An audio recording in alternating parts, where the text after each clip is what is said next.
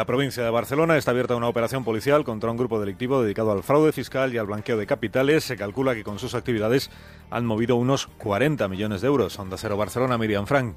Desde las 6 de la mañana, los Mossos de Escuadra practican registros en municipios como Vic, Olot y Santa María Duló en el marco de una operación contra un grupo, grupo criminal armenio al que se le atribuye un delito de blanqueo de capitales y delito fiscal. El grupo habría defraudado unos 40 millones de euros. De momento se desconoce si hay detenidos, si se ha podido ver a los Mossos salir con cajas de los domicilios que han registrado en el marco de esta operación que se inició en 2011.